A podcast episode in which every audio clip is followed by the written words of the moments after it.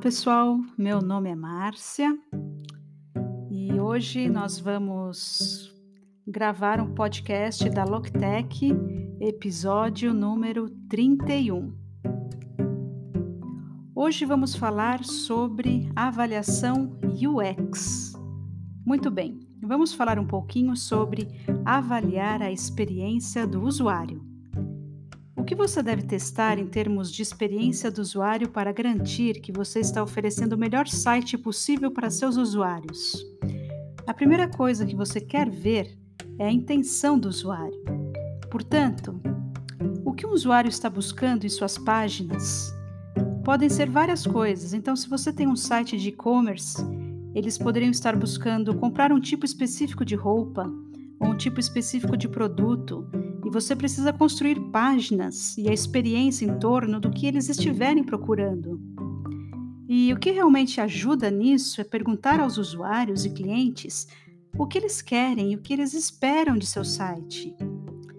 Não presuma que você sabe o que eles querem, porque pode ser diferente do que um cliente real vai querer comparado a você que defende sua marca.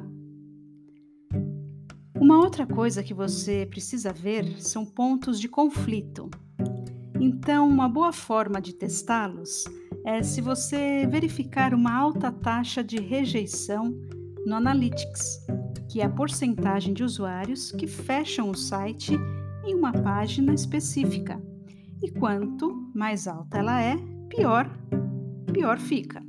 Assim, muitas vezes, quando sites têm uma taxa de rejeição muito alta, em uma página específica, normalmente o ponto de conflito é aquela página.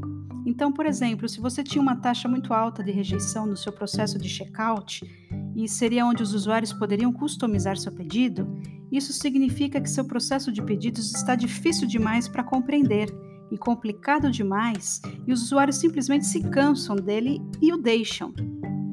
Enfim, é, você quer procurar pontos de conflito e testá-los. Faça o teste AB para descobrir o que irá funcionar melhor e o que irá diminuir a taxa de rejeição ou provocar mais vendas. Outra coisa, além de diminuir a taxa de rejeição, uma outra coisa que você pode olhar é, são as suas mudanças, se elas resultaram em mais vendas, porque isso mostra que você tornou a jornada do comprador muito mais fácil. Você também pensa sobre a influência do design do seu site sobre a experiência do usuário. Então, eu sei que nós falamos sobre layout, mas você também pode pensar sobre as tendências e o que é popular em termos de design de site. Assim, muitas vezes a usabilidade está sempre mudando, você sabe. Sempre tem um software novo que você pode usar ou novos plugins no próprio WordPress, por exemplo. Portanto, você sempre olha como esses tipos de coisas podem tornar a experiência do usuário mais fácil e testá-las e ver se elas funcionam bem para o seu público. Então, por fim, a navegação.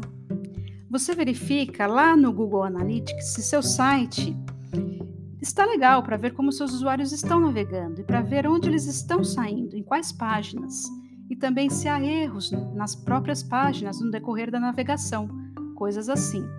Simplesmente assegure-se de que qualquer um que esteja usando a navegação possa encontrar a informação que estiver procurando. E aí, esse conteúdo foi útil para você? Espero que tenha aproveitado essas dicas. Siga nosso perfil lá no Instagram, loctech.com.br. Um abraço e até o próximo episódio!